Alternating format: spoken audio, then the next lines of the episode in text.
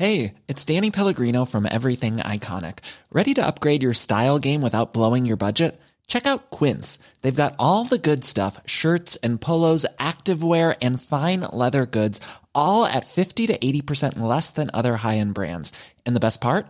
They're all about safe, ethical, and responsible manufacturing. Get that luxury vibe without the luxury price tag. Hit up quince.com slash upgrade for free shipping and 365 day returns on your next order. That's quince.com slash upgrade. Everyone knows therapy is great for solving problems, but getting therapy has its own problems too, like finding the right therapist, fitting into their schedule, and of course, the cost. Well, BetterHelp can solve those problems. It's totally online and built around your schedule. It's surprisingly affordable too. Connect with a credentialed therapist by phone, video, or online chat, all from the comfort of your home. Visit betterhelp.com to learn more and save 10% on your first month. That's BetterHelp H E L P. Burrow is a furniture company known for timeless design and thoughtful construction and free shipping, and that extends to their outdoor collection.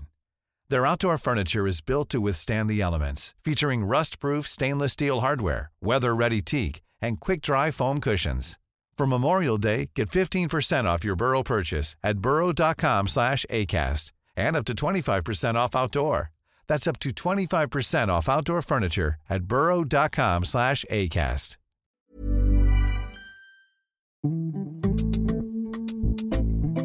Bonjour et bienvenue sur ce nouvel épisode de La politique en mieux.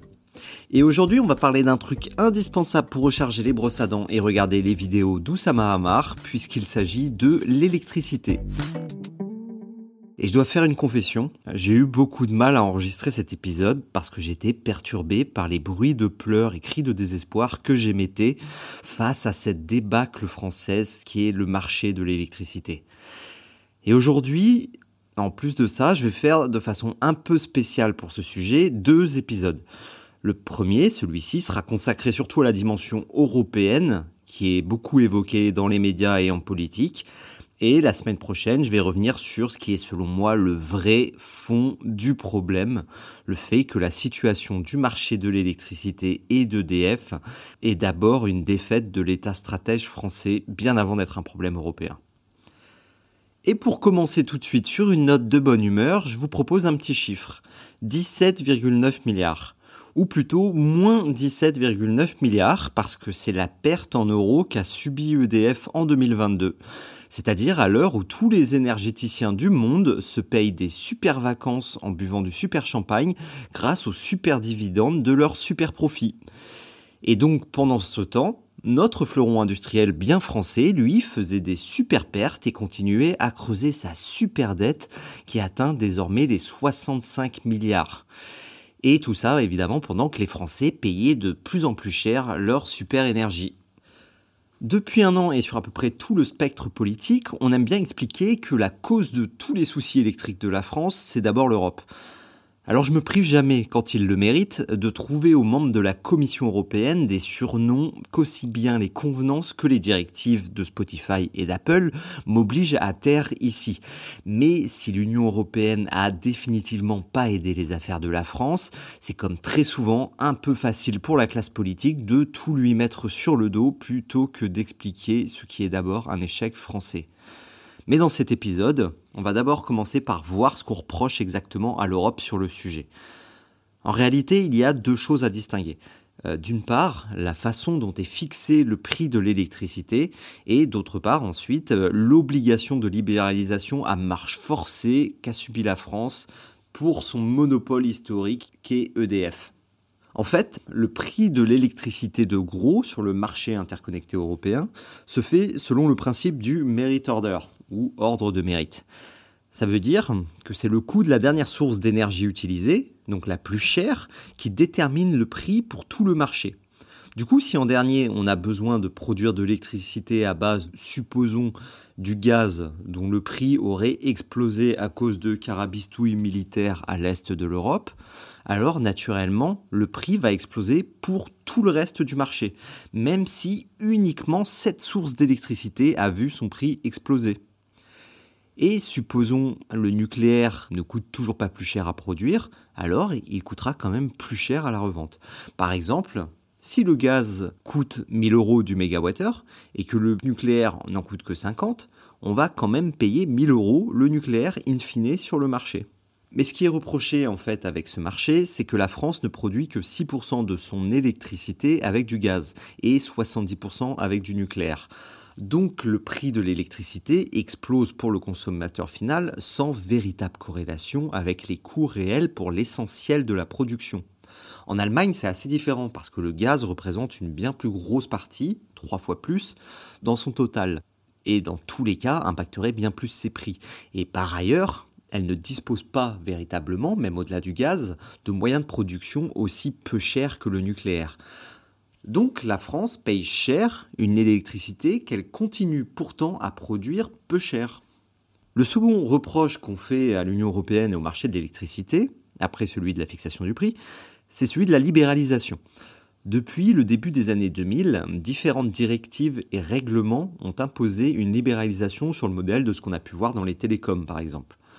Sauf que la France a beaucoup traîné des pieds pour cette libéralisation et a trouvé un compromis avec la Commission européenne qui est absolument ridicule, n'a pratiquement aucun sens et explique beaucoup des problèmes actuels. Et cette petite blague a un petit nom, ou plutôt un acronyme, c'est l'AREN, A-R-E-N-H, qui a été adopté sous Nicolas Sarkozy en 2010. En fait, la reine, c'est une quantité d'électricité nucléaire qu'EDF est obligé de revendre à prix cassé, inférieur au coût de production, aux fournisseurs alternatifs d'énergie. Vous savez, c'est tous les Cdiscount Energy, les Total Energy ou autres Direct Energy. Sauf qu'ils énergisent rien du tout. Ils ne produisent pas eux-mêmes d'électricité, mais se contentent d'en racheter, soit sous le marché, soit directement à EDF sous la forme d'arène. Puis, ils revendent ça au consommateur final et margent ainsi. Donc voilà, c'est pas une vraie concurrence, c'est artificiel parce qu'ils n'assument en réalité aucun coût d'investissement et se contentent d'essayer de doubler EDF sur ses prix alors qu'EDF, elle, doit effectivement investir et sortir les centrales et moyens de production sur lesquels eux vont pouvoir faire de l'argent. À mes yeux, cette arène, c'est un peu le symbole du dogme de la concurrence à tout prix de la Commission européenne lors des dernières décennies. L'idée que la concurrence est toujours mieux et qu'il faut tout mettre en concurrence, même des secteurs ultra stratégiques, avec des enjeux majeurs en termes d'investissement et de sûreté, qui de toute façon font que la puissance publique sera lourdement impliquée à un moment ou à un autre. C'est pas simplement une question de business, de savoir comment on va faire tourner nos usines ou recharger nos womanizers. Mais surtout, je ne suis pas un dogmatique sur ces questions de politique économique, c'est-à-dire sur la question des vertus du marché contre les vertus du monopole public. Je pense que chacun des modèles a des avantages et inconvénients, il faut bien les pondérer et organiser selon le marché.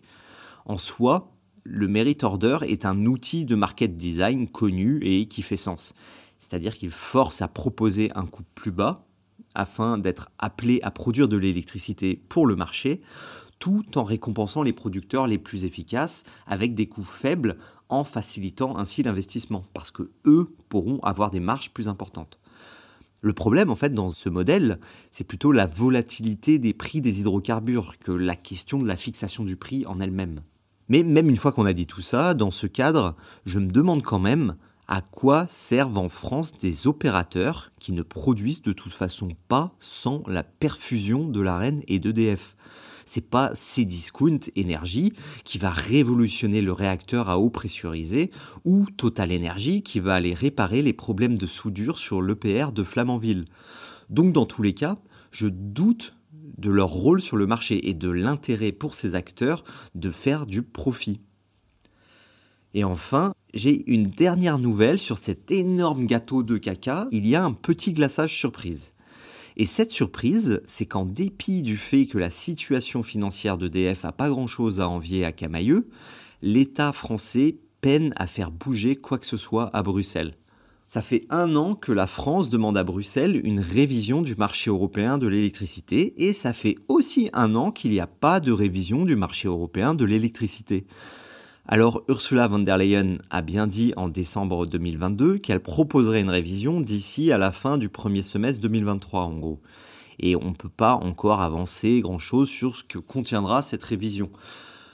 Bon, par contre, on peut déjà dire que c'est quand même assez long, un an et demi. Mais là, il n'y a rien de très nouveau sous le très discret soleil de Bruxelles. Et effectivement, on peut reconnaître que c'est un sujet très compliqué. Mais le problème au niveau européen, c'est qu'une telle révision va nécessiter d'âpres négociations avec nos partenaires. Parce que l'Allemagne a déjà expliqué que, sans aucune surprise, elle n'était pas très motivée par le projet. Je pense qu'il ne serait pas bon que des interventions de grande envergure sur le marché aient lieu d'un seul coup, a déclaré le vice-chancelier allemand Robert Habeck il y a quelques jours. Donc l'Allemagne veut une réforme lente et pas générale. Mais pourquoi? Ma théorie est que peut-être l'Allemagne voit d'un mauvais œil que la France continue à produire 70% de son électricité avec du nucléaire bon marché qui lui permettrait de regagner en compétitivité en ayant fait le choix gagnant du nucléaire, quand elle-même, l'Allemagne, a raté son coup en se tournant vers du gaz russe et doit maintenant investir coûteusement dans des énergies renouvelables pour pouvoir rester compétitive à long terme. Et le problème, en fait, vis-à-vis de l'Allemagne, au-delà du fait que c'est quand même pas très sympa de faire ce genre de coup à ses partenaires, c'est qu'elle prend le risque de faire un cadeau au parti français eurosceptique pour les élections européennes de 2024. Et c'est là que je me place en faux vis-à-vis de ces partis, qui vont facilement taper sur l'Europe. Parce que rien de tout ça, de tout ce que j'ai évoqué, ne se serait mal passé si seulement nos élites politiques et économiques avaient fait correctement leur boulot depuis des années concernant EDF. Et on ne peut pas s'offusquer du ridicule européen du marché de l'électricité sans comprendre le pathétique bien franchouillard qui a permis cette situation. Mais tout ça, ça sera pour la suite. Donc je vous laisse sur ce cliffhanger. Je vous remercie d'avoir écouté cet épisode. Je vous invite à laisser une bonne note, à me suivre sur Instagram ou sur votre plateforme d'écoute. Et je vous dis à bientôt.